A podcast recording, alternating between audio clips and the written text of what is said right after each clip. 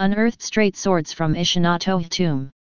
Nakano Town's historical landmark Ishinotou Kofun, according to its an excavation inquiry, is presumed to have been a round grave with a diameter of about 18 meters, made during the later part of the 5th century.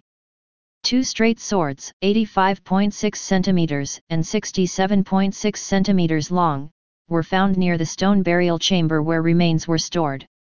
Many of the swords made during the tumulus period had a straight blade with no curve, and were a weapon, that could be used for both slicing and stabbing. The swords unearthed from the Kofun grave, were a symbol of the authority of the person buried, and the swords were also thought to have held the purpose of being powerful influence, in protecting the buried person from evil spirits. Aside from being where these swords were unearthed Ishinotou Kofun, is also one of the oldest Kofun graves in Agatsuma County.